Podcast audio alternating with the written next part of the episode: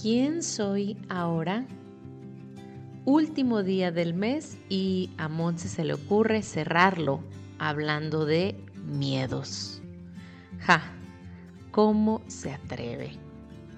Pues me atrevo de la misma manera en la que tú has ido desafiándolos, sanándolos, atravesándolos y a veces hasta dándoles chance de que te acompañen por el camino. Los miedos, como muchos hemos escuchado, son o un reflejo de nuestro sistema nervioso para prevenirnos de algo, o una ilusión creada por la mente, es decir, nada real, o un cúmulo de creencias dramáticas que en su mayoría ni hemos confirmado que sean reales para nosotras. Pero bueno, hoy no quiero que pensemos en lo que es un miedo, sino en por qué es de valientes y vulnerables atravesarlos. Un miedo es proporcional a lo cerca que tenemos la oportunidad de atravesarlo. Y te invito a que cuando lo sientas, lo pienses o lo veas, le preguntes el porqué de su existencia.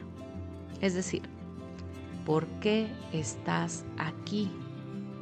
¿Por qué te estoy sintiendo? ¿Por qué te estás presentando justo en este momento? Y, uff, aunque es súper incómodo el proceso de preguntarme, sé que yo misma, detrásito del miedo, tengo las respuestas a estas preguntas. Siento como si detrás del miedo estuviera mi yo más perfecta, como escondida detrás de ese humo de confusión que emite el miedo, pero está lista para abrazarme y juntas avanzar. Hoy quiero confesarte que para mí es mejor el dolor de enfrentar ese miedo que el dolor de quedarme a medias, de no haberlo intentado porque me paralicé por la sensación de miedo. Ojo, prefiero el dolor, no el sufrimiento. O sea, no puedo voltear hacia atrás y decir, Chin, lo hubiera intentado. Ya ni modo. No, esa no soy yo. Y sabes qué? No es que tenga muchos miedos, es que tengo el mismo miedo con diferentes disfraces. Y al ir trabajando el miedo principal, por así decirlo, los otros van cediendo espacio para que la facilidad, la gloria y el gozo actúen en mi vida. No tengo la varita mágica de cómo dejar de sentir miedo, pero sí creo en que cada quien debe poner en práctica varias estrategias hasta sentirse cómoda con una y ver que está rindiendo sus frutos.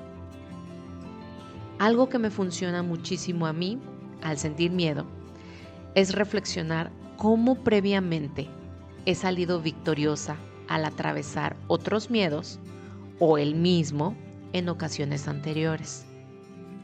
Me digo a mí misma, venga, ya has pasado por algo así. ¿Te acuerdas de aquel día que... En fin, me doy cuenta de que no era tan difícil como lo veía en ese momento era solo mi percepción. Y me agradezco por haberle seguido, aún con ese huracán interno en el que estaban mis emociones en ese momento de miedo. Y sí, avanzo. A veces el miedo se queda como copiloto y a veces voy manejando sola cual carro de Fórmula 1. Y así, un día a la vez, con este tema de los miedos. Recuerda compartir este y todos los episodios con los que has sentido afinidad y sintonía para entonces elevar la frecuencia vibratoria del colectivo cada vez un poco más. Nos vemos en Instagram o Telegram para compartir dudas y reflexiones. Gracias, gracias, gracias.